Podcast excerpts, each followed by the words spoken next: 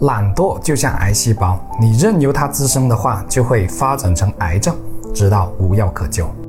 到了这种程度，会是怎样的感觉呢？你会感到很难振作起来去做一件哪怕很简单的事情，你会感到越来越力不从心，你会感到稍微忙一点就像在拼命，然后越来越保守，越来越不敢尝试，最后适应能力越来越差。可以说，懒惰是吞噬我们人生的黑洞。接下来的内容可能不太中听，而且比较长，只分享给能听得懂且听得下去的有缘人。很多人的生活之所以一成不变，没有任何生机和活力，甚至看不到任何希望。很多人的人生之所以遇到危机，把自己置身于困境当中不能自拔，多少都和他有关系——懒惰。而好逸恶劳又恰恰是人类的天性。需要强调的是，懒惰不仅指行为方面，还包括思维方面，后者甚至比前者的影响更大。思维的懒惰表现为不愿意思考，注意力长期被一些轻松、无需动脑的内容占据，比如短视频、电视剧、电影或者游戏。这些内容的本质是避免动脑。最后变成抗拒动脑，严重的话会造成智力的退化，甚至提前衰老。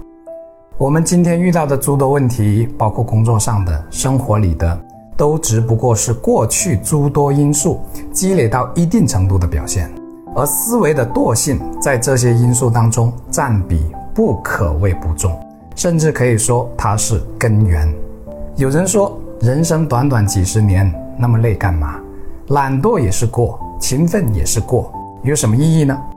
其实并不是说这样的论调不对，而是你以这样的观念活着，会为将来的痛苦和危机埋下伏笔。另外，勤奋是痛苦的，这是一个极大的误区。相反，我恰恰认为，无论是行动还是头脑的勤奋，都是快乐和愉悦的，因为勤奋能给人带来内心的充实感和价值感。当然，这和勤奋的方法也有很大的关系。有些人总说自己没有方向，又不敢随便尝试；有些人总希望找到万全之策再行动，甚至一行动就期望可以一劳永逸。他们终日生活在自己跟自己反复切磋较量的局里，甚至连主动走出去结交朋友都不愿意，以为就这样胡思乱想就可以有出路。以为一定有轻轻松松就可以躺赚的工作，这和做白日梦其实没有什么本质的区别。方向是走出来的，你待在原地，瞻前顾后，被动等待，还没有开始做就追求所谓的轻松，就期望找到所谓的方向，那是很不现实的。我认为走出迷茫、找到方向的办法，就是让自己先动起来，去做一些看起来没有意义，但却会影响未来的小事，比如读书、学习、运动、交友、学技能、考个证等等。遗憾的是，很多人根本不把这些小事放在眼里，只因为这些小事不能马上看到效果，只因为被网络上太多致富神话洗脑。还有一些人年纪轻轻就宅得跟一位行动不便的老人一样了。值得注意的是，无论是正向的还是负向的情绪和行为，都是会越用越强的。什么意思呢？比如你一直懒下去，会越来越懒，越来越不想动；你一直陷入焦虑当中，又不去做任何改变，就会越来越焦虑。进化论在这里也是适用的，那就是用进废退。经常使用的会变得发达，而不经常使用的就会逐渐退化。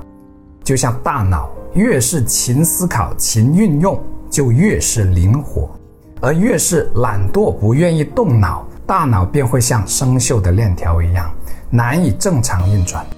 正如曾国藩讲的：“精神欲用而欲出。”说白了，就一句话。堵住你的出路的是你自己，所以别再到处找方法找出路了。你的问题可能压根不在外面，而在你自己身上，那就是，同时又不甘心做一些小事，然后越来越迷茫，越来越焦虑，最后再深一层，时代的进步，一方面使我们生活的更便捷，让我们有了更多的空闲时间，但更重要的应该是使我们更幸福、更自由。你的方向是和这个方向一致的吗？最后说一句有点危言耸听的话，在这个便捷的时代里，很大一部分人会成为牺牲品。希望你不是那一位。我是谢明宇，关注我，一起解惑人生。每周一、三、五晚八点更新，敬请期待。